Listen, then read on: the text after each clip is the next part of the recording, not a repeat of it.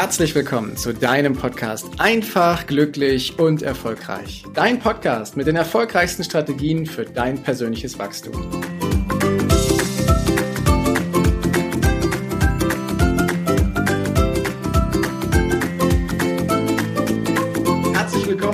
Deinem Podcast Einfach, glücklich und erfolgreich. Dein Podcast mit den erfolgreichsten Strategien für dein persönliches Wachstum.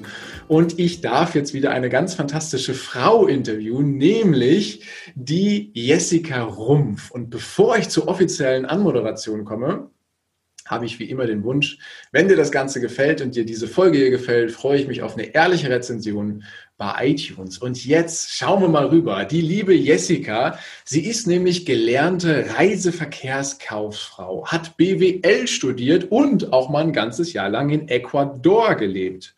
Heute ist sie, und jetzt aufpassen, Basis, Mental, Stress und Emotionscoach. Darüber hinaus auch noch Speakerin. Und sie coacht und veranstaltet interaktive Workshops und hält Vorträge. Und hinzu kommt noch ein riesiges ehrenamtliches Engagement, was ich ganz großartig finde. Darüber hinaus veröffentlicht die liebe Jessica bald ihr erstes Buch. Dann ist sie auch noch Ehefrau, ist Mama und sie sagt über sich selber, dass Persönlichkeitsentwicklung sie fasziniert, dass Sport sie stärkt, Lesen sie beruhigt und Singen sie aktiviert. Und Tierschutz ihr ein besonderes Anliegen ist. Herzlich willkommen in diesem Podcast, liebe Jessica. Hallo. Hallo, lieber Heiko. Vielen, vielen lieben Dank, dass ich hier sein darf und für deine herzlichen und warmen Worte. Es ist immer wieder schön, das zu hören. Und ich habe glaube ich, vorhin schon gedacht, oh, ich bin mal gespannt, wie er mich anmoderiert. Weil du machst das immer so großartig und ich kann nur, wie meine Vorredner sagen, also einfach nur klasse. Man fühlt sich sofort toll und man ist sofort angekommen bei dir hier auf dem virtuellen Sofa. Ja, herzlich willkommen in diesem virtuellen Sofa. Du in deinem und ich in meinem oder ich vor meiner Wand. Auf jeden Fall ist es großartig, dass du hier bist und dir die Zeit nimmst, sodass ich dir ein paar neugierige Fragen stellen darf, weil wir haben uns ja kennengelernt vor ein paar Monaten und du bist in vielen Bereichen unterwegs gewesen. Und bevor wir da weiter einsteigen, da habe ich einmal die Frage, dass wir mal so ein bisschen an den Anfang deiner Reise gehen und mal schauen, wie ist denn die kleine Jessie in Anführungsstrichen, äh, die Junge, die, die, die, die ein Kind ist, wie ist die aufgewachsen im Endeffekt? War das eher behütet? War das eher abenteuerlich? Hol uns mal ein bisschen im Boot. Wie war es bei euch zu Hause?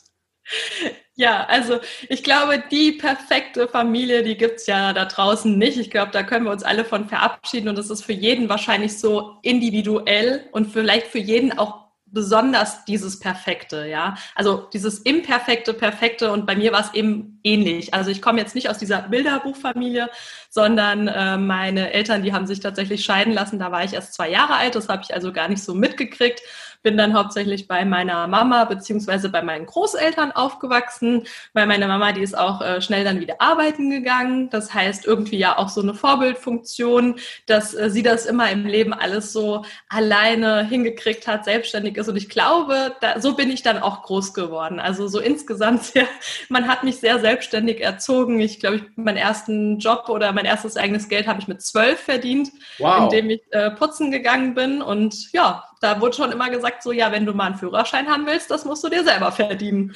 Und äh, von daher. Den also ich den habe ich auch gehört, ja. Muss sagen, es hat mir auch nicht schlecht getan. Also das war schon, war schon gut so, wie ich aufgewachsen bin. Und ich glaube, ich bin ein Kind absolut der Fröhlichkeit und äh, der Natur. Also ich war nur draußen. Ich bin ja noch in der Zeit aufgewachsen, ohne Handy, ohne Laptop, ohne PC, ohne alles. Das erste Mal Internet hatte ich tatsächlich erst mit 20, als wow. ich äh, studieren gegangen bin, ähm, nach meiner Ausbildung. Und ich glaube, es war sogar noch später. Also Wahnsinn, ja, noch diese, noch ganz anders aufgewachsen jetzt, als wahrscheinlich meine Tochter dann aufwächst. Garantiert. Und damals war das dann ja auch noch so, Internet war ja nicht so Internet wie heute, ne? dass ich auf einen Knopf drücke auf meinem Smartphone und reingehe, sondern ich habe so einen riesen Kasten, meinen Personal Computer und dann habe ich so ein Modem, was vielleicht noch so komische Geräusche von sich gegeben hat und dann, dann waren wir irgendwann beim Internet. Ja, kann ich mich auch sehr gut daran erinnern. Aber es ist äh, immer wieder toll zu sehen, wie, wie heute dann eben auch unsere Kinder dann damit umgehen, mit der heutigen Technik und wie, wie leicht und selbstverständlich sie damit umgehen. Deswegen, ich bin ein großer Befürworter von äh, Fortschritt und Innovation und ich kann das nur befürworten, wenn wir einen gesunden Umgang damit haben. Das auf jeden Fall. Ja, da stimme ich dir zu. ja, und jetzt bist du ja heute als Coach unterwegs, aber du hast ja auch ein paar andere Dinge schon gemacht. Und zwar hast du ja zweimal sozusagen jetzt auch schon ein Business gegründet. Ne? Ja. Um, ähm, also die eigenständige, die junge Jessie, die mit zwölf schon das erste Geld verdient hat und rausgefunden hat, ich mache mein eigenes Ding. Die hat auch zweimal gesagt, ich mache mein eigenes Business. Wie ist es denn ja. dazu gekommen? Ja, auch eine natürlich spannende Geschichte, weil so eindeutig war das jetzt damals noch nicht. Also ich glaube, ich war schon ähm, so dieser Mensch, der sich da auch so ein bisschen beeinflussen hat lassen, so du musst gute Noten in der Schule haben, damit du mal einen guten Job kriegst. Und das war auch immer so das, wo ich hin wollte. Ich wusste, ja, ich will mal irgendwie so ein bisschen höher und vielleicht mal ein bisschen was ja mit Verantwortung machen, ne, so Teamverantwortung.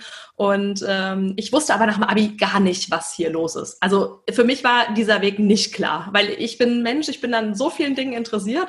Und dann habe ich mir gedacht, hm, okay, bevor du jetzt irgendwie blind in ein Studium rennst, was du dann abbrichst, weil es dir nicht gefällt, mach doch mal eine Ausbildung. Eine Ausbildung ja. ist doch was Bodenständiges. Meine Mama hat auch gesagt, ja, super.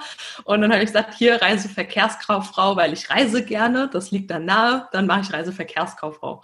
Ja, und habe dann in den drei, drei Jahren dann festgestellt, naja, hm, so viel reist man ja doch nicht, sondern man verkauft eher die Reisen. und äh, man, man blättert im Katalog auch, ja, sieht schön aus, aber so wirklich dahin kommen tut man ja dann auch nicht. Und habe dann gesagt, okay, äh, ich lege doch noch ein Studium jetzt hinterher, so wie ich es auch im Kopf hatte und habe dann äh, BWL eben mit Schwerpunkt äh, Tourismus und Verkehrswesen studiert. Bin dann auch äh, weggezogen von meiner alten Heimat nach äh, Worms und habe dann da mal meinen Bachelor gemacht und es hat richtig viel Spaß gemacht. Habe auch meine ähm, ja meine Bachelor-Thesis und äh, so ein ganzes Jahr halt bei Condor gearbeitet bei der Airline, also bin dann nach ja. Frankfurt gezogen und war dann ganz normal in so einer Managementposition, war irgendwie auch ganz nett und habe dann gedacht, hm, aber irgendwie warst du noch nicht im Ausland. äh, bevor du jetzt hier irgendwie auf die 30 zugehst, musst du doch noch mal weg und ähm, habe dann da so eine Art Freiwilligendienst gemacht, also habe auch da im Tourismus gearbeitet und kam zurück nach dem Jahr und da hat sich doch einiges verändert. Ich dachte, na ja, mit 28, da ist man ja schon so, da weiß man ungefähr, was man will und wo man, aber es hat sich komplett nochmal bei mir umgekrempelt. Ich saß dann hier wieder in Frankfurt in meinem Büro, äh, hatte wieder so einen Managementjob und habe gesagt, geht überhaupt nicht. Es geht einfach nicht mehr. Ich konnte dir nicht sagen, warum, wieso, weshalb. Also zu dem Zeitpunkt wusste ich es nicht und habe nach einem halben Jahr von heute auf morgen gekündigt. Wow. Ohne was Neues zu haben, ohne überhaupt zu wissen, wo die Reise hingeht. Aber ich hatte so viel Vertrauen und habe gesagt, irgendwas wird es geben. Irgendwas wird jetzt kommen, wo die Reise hingeht. Lag das an der Zeit in Ecuador, an den Erfahrungen, die du da gemacht hast? Ja, definitiv. Also das kann ich schon so sagen, dass ich da einfach gemerkt habe, dieses äh, nochmal freiere Arbeiten, nochmal freier gestalten, tun zu können, was ich möchte. Also dort war ich ja diejenige, die auch so ein bisschen angegeben hat für die Organisation, hey, mach doch mal so und so, äh, probiert doch mal das und das. Und das könnte funktionieren, eben weil ich ja diesen Blick hatte, diesen Managementblick so ein bisschen, Unternehmensgründung und dann hab, wusste ich ja die Tourismus. Also ich habe ja dort im Tourismus auch gearbeitet ja. und habe gesagt, hey, Touristen wollen das und das und insbesondere Deutsche wollen das und Amerikaner wollen das. Also da gibt es schon Unterschiede, auf was die so stehen. Und äh, das wissen wir ja selber alle, wenn wir mal ins Ausland verreisen. Die Deutschen, die wollen immer ihr deutsches Essen haben und so. Die meckern dann immer, wenn sie es halt nicht haben. Ne?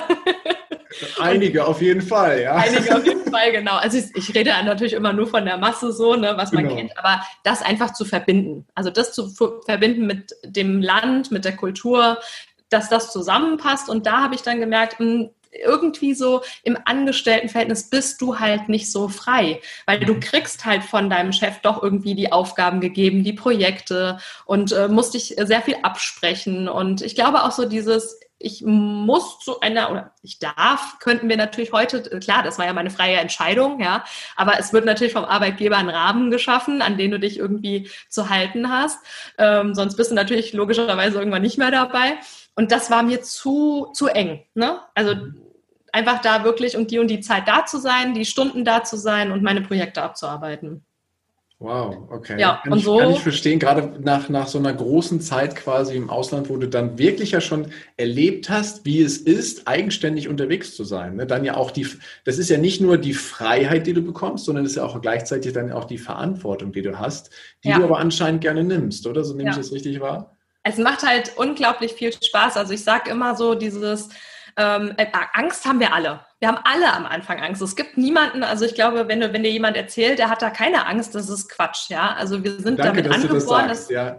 das, ist, äh, das ist normal und auch ich habe heute noch Angst, aber umso mehr Erfahrungen wir natürlich machen, wo wir sagen, jetzt bin ich mal mutig, ich traue mich mal, ich gehe mal raus, umso besser wird das, weil du weißt, was Großartiges entstehen kann, wenn du es mal tust und dann bist du vielleicht auch mal bereit, dir selber zu vertrauen, zu sagen, hey, ich kündige jetzt und ich finde schon einen Weg. Ich finde einen Weg, wie ich wieder mein Geld verdienen kann oder meinen Weg finde. Und so war das halt zu diesem Zeitpunkt bei mir. Und dann ging es ja erst spannend los. wie hat denn damals, also wie die Firma, wie haben die Leute, wie hat das Umfeld reagiert, als du von heute auf morgen gesagt hast, im Übrigen danke, das war eine schöne Zeit, ich mache jetzt allerdings was anderes. Wie, wie haben die reagiert, Familie und der Job? Ja, also bei der Firma, da hatte ich tatsächlich ein ganz schlechtes Gewissen. Ich konnte denen ja da, zur damaligen Zeit auch nicht genau sagen, was mit mir los ist. Also ich habe mich gar nicht getraut, denen so ehrlich zu sagen. Ich habe nur gesagt, irgendwie ich bin krank, mir geht's nicht gut und es war wirklich so. Ich bin auch krank geworden, mhm. ähm, nicht dramatisch, aber ich war halt wirklich einfach auch krank geschrieben. Und die waren natürlich mega überrascht, weil die gesagt haben, hey, du, du bringst dich doch hier super ein und du bist doch engagiert und wir hatten gar nicht das Gefühl, dass es dir nicht gefällt. Und ich konnte auch wirklich gar nicht sagen, dass mir die Arbeit an sich nicht gefällt. Und die Menschen und das Team waren großartig, ja. Aber ich habe gesagt, es geht hier einfach für mich nicht weiter. Und ähm, meine Mutter, ich glaube, die, die kennt es ja einfach schon so ein bisschen von mir, weil sie mich so erzogen hat. Die hat jetzt gar nicht so mit, mit dem Zeigefinger gesagt, hier Jessie, was machst du denn da?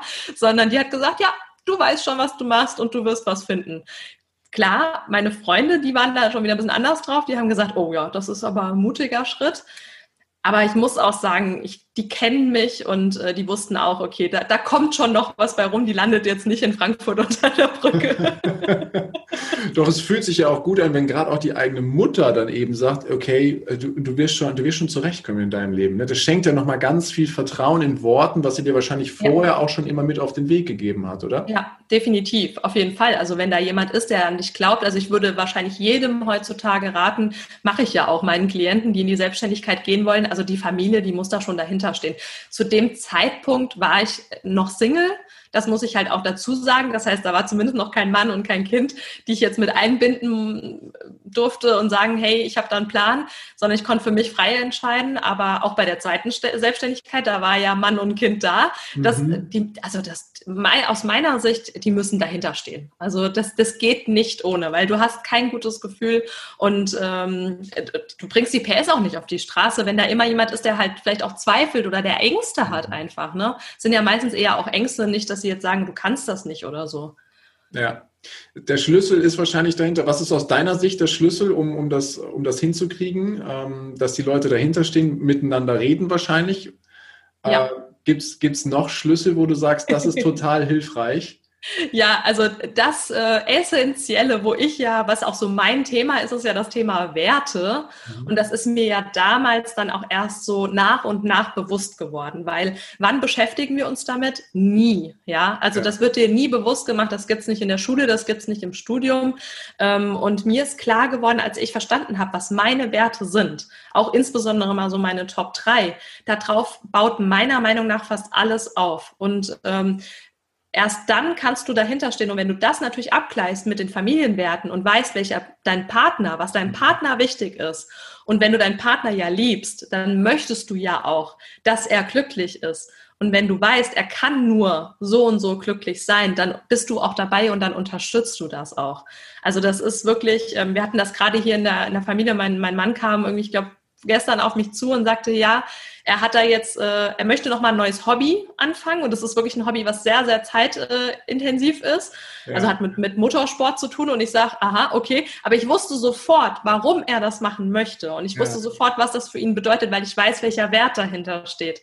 Und dann ist es für mich noch mal viel einfacher zu verstehen und dann ist das auch kein Angriff gegen mich, ja, so von wegen, ich will weg von dir oder von der Kleinen oder sowas ja. und möchte Zeit ohne dich verbringen, sondern ähm, ist schon, also ja, für mich essentiell wichtig.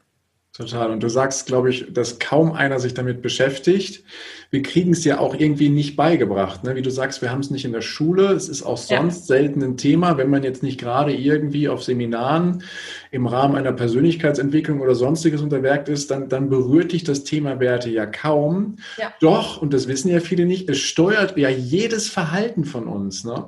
Ja. Und du hast es gesagt, es ist somit eins deiner liebsten Themen. Ja. von, dem, von der Businessfrau hin zu einem Thema, was quasi essentiell ist, das Fundament, Werte, Selbstwert. Ähm, hol uns mal da ins Boot. Was bedeutet quasi so dass das Thema Selbstwert was für dich? Ich frage ganz bewusst, weil ich viele, viele Menschen wahrnehme, äh, und ich war früher auch einer so, der sie gar nicht wusste, was für einen Wert ich selber habe. Und ähm, da ja. mal die Frage, wie ist es bei dir gewesen? Das war der erste Teil des Interviews. Vielen Dank, dass du dir bis hierhin die Zeit genommen hast. Und gleich geht es weiter. Ich wünsche dir viel Spaß mit dem zweiten Teil.